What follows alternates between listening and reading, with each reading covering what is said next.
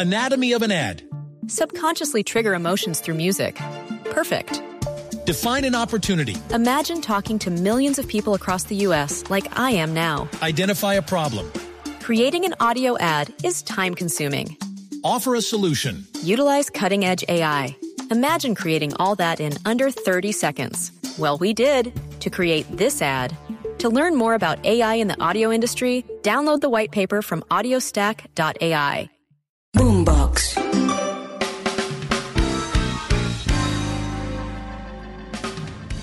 Japón, voy por ti. El choque cultural más fuerte es frente al tema de la muestra de afecto. Lástima, Jisoo, no te va a poder abrazar.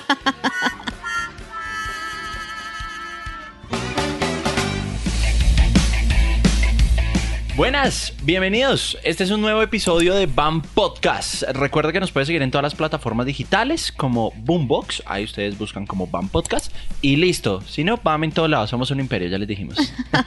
¿Qué hubo, majo? Hola Juan, ¿cómo estás? Bien, ¿y tú qué? Bien, muy bien. ¿Tranquila? Todo en orden, afortunadamente. Eh, eso, eso es lo importante. Sebas, ¿qué más? ¿Sebas? Por fin lo sacó la seguridad de Caracol. Yo sí decía que ya era hora. No, mentiras. Sebas, ¿qué pasó? Sí, no, no, está. No está. Bueno. Hoy, no está. Hoy, hoy cambiamos a Sebastián por una compañía bastante más interesante. Ay.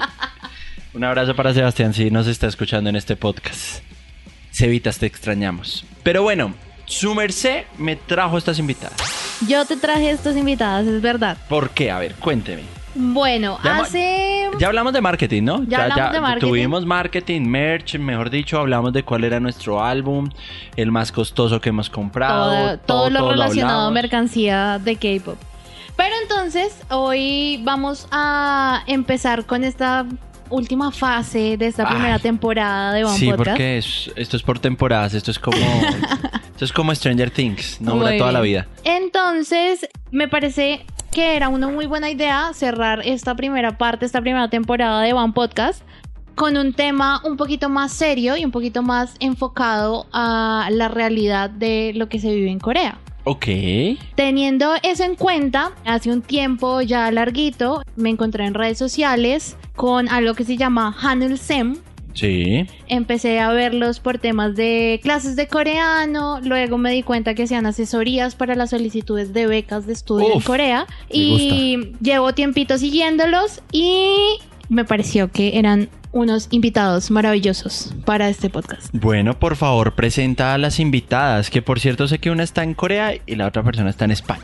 Estamos en modo internacional No, el día Dios de mío, hoy, colombianas en el exterior, entonces hoy nos acompañan en este podcast Diana y Angie de Hanul Sem. Hola, señoritas. Hola, hola. Muchas gracias por la Hola, invitación. hola. ¿Cómo, ¿Cómo está el clima por donde están ustedes? Por favor, díganos. Porque acá hace mucho frío. Acá en Corea ya estamos terminando el verano. Había unos días que, que estaba empezando a hacer frío, pero ayer de repente volvió el verano así como de golpe. Ayer estuvo un poco más húmedo, estuvo haciendo mucho más calor, volvió la lluvia, que aquí es muy característica que eh, muy característico que en verano llueva.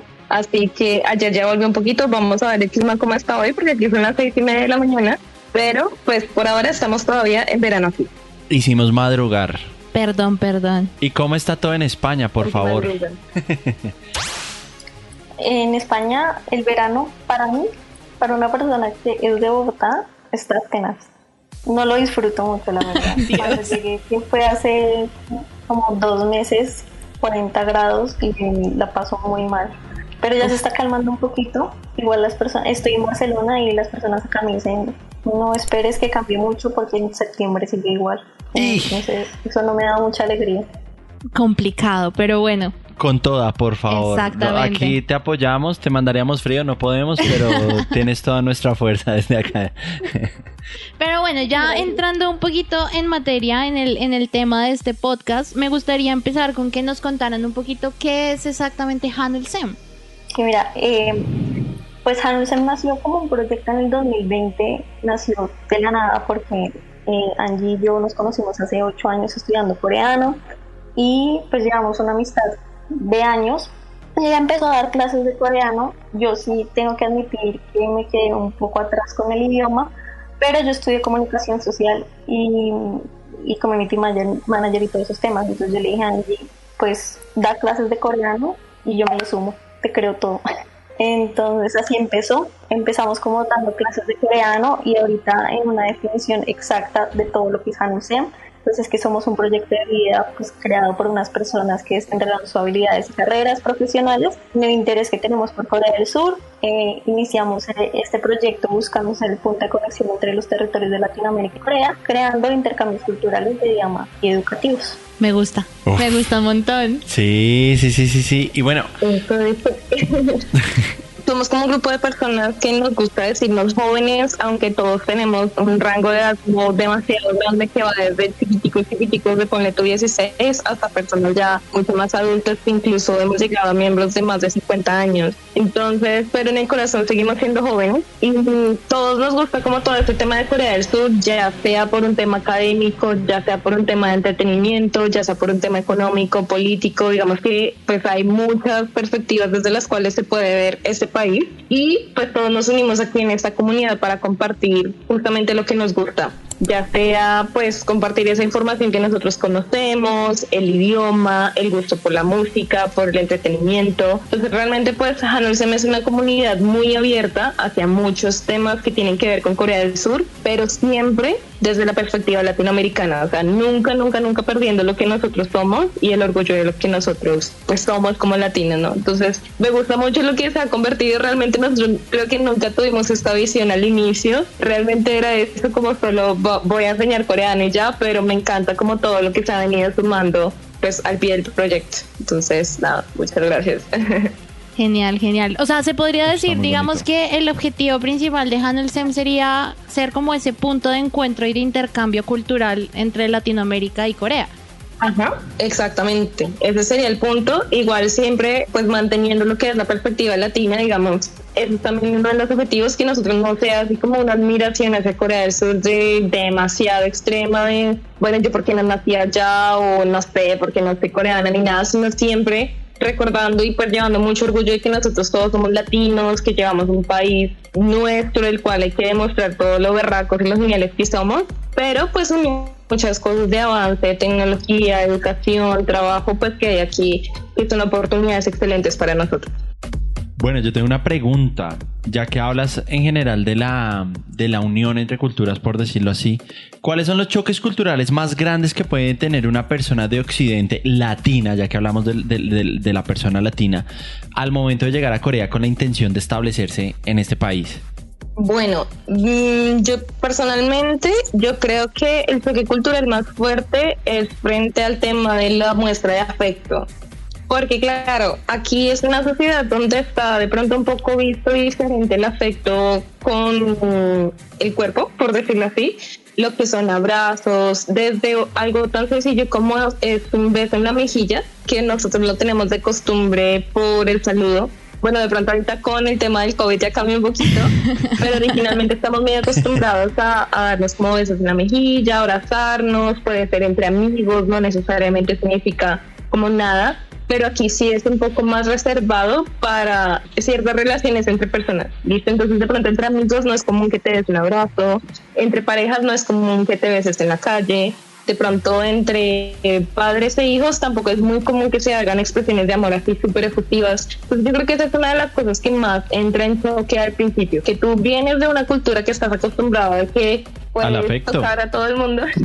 claro, una, cultura que está al tacto, ¿no? O sea, uno está muy acostumbrado al tacto. Claro. Saludar amigos, lo que tú dices. A una cultura en donde no, lástima Jisoo, no te va a poder abrazar. pero, ah, pero, uy, qué, qué duro eso, ¿no? Porque uno como una persona, digamos, ¿cómo tú haces si eres una persona demasiado afectiva, demasiado cariñosa, digamos, a Majo le gusta abrazar? Mi, mi lenguaje del amor es justamente ese, el contacto físico. Exacto. ¿Uno cómo hace? ¿Acostumbrarse? Sí. Uf. Sí, por una parte toca acostumbrarse. Ahora, lo otro que uno también puede hacer es proponerlo. Tipo, explicarle, decirle, oye, vengo de un lugar donde yo abrazo mucho, te puedo abrazar. O, lo otro de pronto también es apoyarte mucho en tus amigos extranjeros. Eso también, también funciona mucho porque claro, nosotros tenemos el mismo lenguaje pero sí, es, es eso, ya sea o que buscas a un extranjero que se deja abrazar o le pides a un coreano, le explicas como todo el contexto de, de tu cultura y, y le pides que, que te deje abrazar. O abrazar un árbol. Será la solución. También. Pero mira que a mí eso me parece muy bonito porque siento que es incluso uno de los que podrían ser los objetivos de ese intercambio cultural, de poder sentarte con una persona de Corea que está acostumbrada a ese tipo de dinámicas y explicarle, contarle, mira, mi cultura es así y así, así, mi manera de expresar afecto siempre ha sido esta y encontrar un punto medio entre las dos cosas me parece súper bonito, que en últimas es lo que uno podría esperar justamente de un intercambio cultural. Sí, total. Igual aquí son muy abiertos. Siento yo que Seúl, porque bueno, esta vez yo vine aquí a Seúl, la pasada yo estaba viviendo en una ciudad diferente que se llama Busan, que hagan de cuenta es como la mezcla entre Medellín y Cartagena en Colombia. Medellín porque es la segunda ciudad más importante y Cartagena porque es una ciudad costera, entonces pues digamos que tiene como, como, como esas cosas. Pero sí siento que en Seúl la gente es mucho más abierta a nosotros los extranjeros y tienen mucha más curiosidad, no solo curiosidad, sino también respeto hacia lo que nosotros somos, nuestras costumbres y también como aprender de eso. He notado mucho como el cambio que hay aquí eh, frente al trato al extranjero que en Busan y la verdad sí siento que hay eso, como esa curiosidad hacia aprender cosas que hay en otras partes del mundo y respetar pues todo lo que viene de afuera. Es, es, es muy bonito eso. Hablando, hablando un poquito de eso, eh, hay algo que siempre me ha generado mucha curiosidad y es que digamos que en muchos medios se ha hablado un poco de el racismo o el rechazo de muchos coreanos hacia los extranjeros. No sé si tienes como algún algo que contarnos, cuál ha sido tu experiencia personal con ese tema, cómo has vivido ese tema de ser extranjero en Corea. Para mi caso, yo he sido muy afortunada de que no he podido llegar a enfrentar situaciones de racismo. Realmente, aunque sí les sumo, yo creo que muchas de las cosas que me han pasado a mí vienen también del manejo que yo tengo del idioma. Digamos, pues es un nivel ya intermedio avanzado. Entonces, eso me ha permitido, pues, conocer de pronto personas a fondo, establecer cierta conversación, de que si voy a una tienda no voy a tener problema con que me atiendan. Entonces siento yo realmente que no, no se ha dado como un escenario en el cual yo diga, oye, me están dando un trato diferente por ser extranjera. Ahorita que yo llegué hace como un mes aquí, pues ya vengo en una época de post-corona de cierta forma, porque durante la época del corona sí se tenía mucho la concepción de que los extranjeros son los culpables de que el corona haya llegado aquí y existían muchas cosas, avisos en los restaurantes que decían se permite ingreso, pero no se permite ingreso a extranjeros. Ahorita ya no hay absolutamente nada de eso. Y eh, sí, o sea, las, las cosas que yo he escuchado de, de discriminación es, por ejemplo, que tú entras a una tienda y nadie te quiere atender porque pues de pronto tienen miedo de que no hablan inglés o no les vas a entender, lo que sea. Pero a mí afortunadamente pues no me ha llegado a ocurrir eso. Directamente nadie me ha discriminado a mí en el metro o algo. Lo contrario, pues siempre ha sido como que si necesito ayuda o algo, están dispuestos allí a, a, ayudarme. Por ejemplo, el día que llegué necesitaba información de dónde tomarme la prueba de COVID y muchas personas en la calle me ayudaron. Pero sí, afortunadamente yo, yo, yo personalmente no he llegado a enfrentar nada de discriminación. Bueno, y ven, yo tengo, yo tengo una pregunta y es si tú le pudieras dar un consejo a alguien que tiene como plan de vida establecerse pues en Corea, irse a vivir a Corea, mejor dicho, ya irse del todo, dejar Colombia. Sí. ¿Tú qué le dirías? ¿Qué consejo le darías? Yo creo que en esa pregunta me puede ayudar Diana también. Pues yo creo que es de los consejos que les damos siempre a las personas que están interesadas, por ejemplo, que nos preguntan para aplicar a la beca GKS.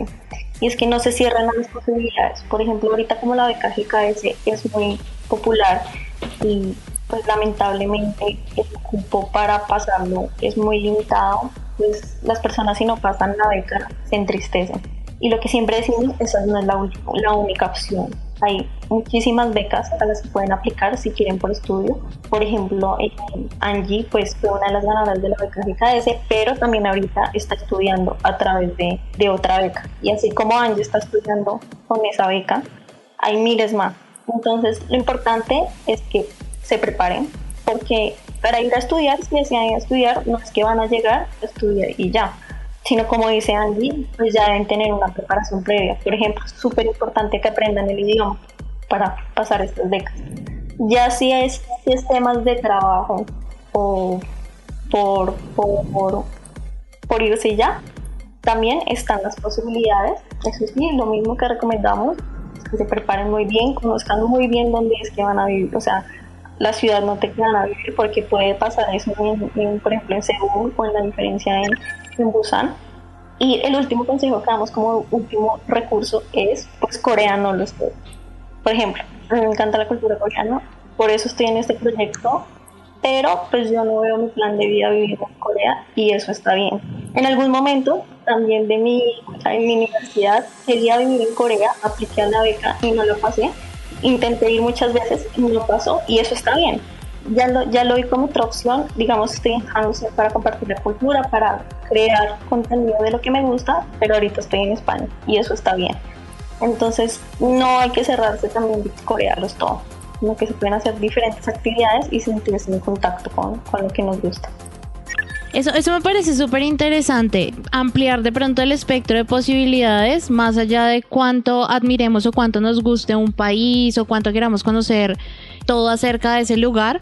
Creo que ese consejo me parece súper, súper valioso. Abrir el espectro, entender que las posibilidades son ilimitadas. Japón, voy por ti. Que y que dependen enteramente de nosotros. Pero bueno, ya estamos hablando del tema de, de, oportunidades en Corea. Creo que este es un muy buen tema para nuestro próximo podcast y poder cerrar de esa manera la temporada que dices, Juan. Por favor. Y no, además a nuestras invitadas, muchísimas gracias por acompañarnos. Yo sé que están por allá a las 6 de la mañana, otros están a la medianoche casi, llegando sobre la, la, medianoche, en serio, muchísimas gracias por el tiempo que, que sacaron para estar acá con nosotros, eh, por escucharnos, mejor dicho, por instruirnos también y por enseñarnos un poco más sobre ciertas cosas que pasan, porque casi siempre los fans de ya sea K-dramas, K-pop y demás pensarán que se van a encontrar el idol ahí en la esquina. Y no, señores, la vida es totalmente diferente, las cosas son totalmente diferentes. Entonces, muchísimas gracias a Angie y a Diana por acompañarnos. A ustedes por la invitación. Bueno, bueno, ¿cómo la siguen en redes sociales? Antes de irnos, por Antes favor, redes sociales de ustedes. Claro que sí. Eh, nos pueden encontrar en Instagram lo voy a deletrear, es un poquito extenso, pero pues nada, esperamos que, que nos puedan encontrar. Eh, H sí. A N E U L S S E M. Esto. La pronunciación correcta es Hanelsem. Pero pues así nos van a encontrar en todo lado. Nos van a encontrar en Instagram, nos van a encontrar en YouTube, nos van a encontrar en Facebook, nos van a encontrar aquí en Discord también, nos van a encontrar como en diferentes canales. Eh, también tenemos un podcast que tenemos en Spotify, Eso. el cual se llama Hangul Experience. ¿Listo? Pero igual si nos buscan allí como Hanulsem o Hanulsem, nos van a poder encontrar. Entonces, nada, la invitación es a que nos sigan, a que si les gustan todos estos temas de Corea del Sur, tenemos mucho, mucho contenido, como tú dices, pues no todo se trata como de, de, de lo que sale en la música y lo que sale eh, en los dramas, sino también la vida real como es. Y pues nada, muchísimas gracias de nuevo por la invitación y queremos pues que esto siga creciendo y muchas gracias eh, como por darnos este espacio donde podemos hablar de este proyecto. No, con mucho gusto. Igual nos vemos en nuestro próximo nos vemos, nos escuchamos en nuestro próximo episodio también con ustedes. No se les olvide que nos pueden encontrar en todas las plataformas de streaming como Boombox. Ahí estamos, BAM Podcast. Chao, chao Sebas.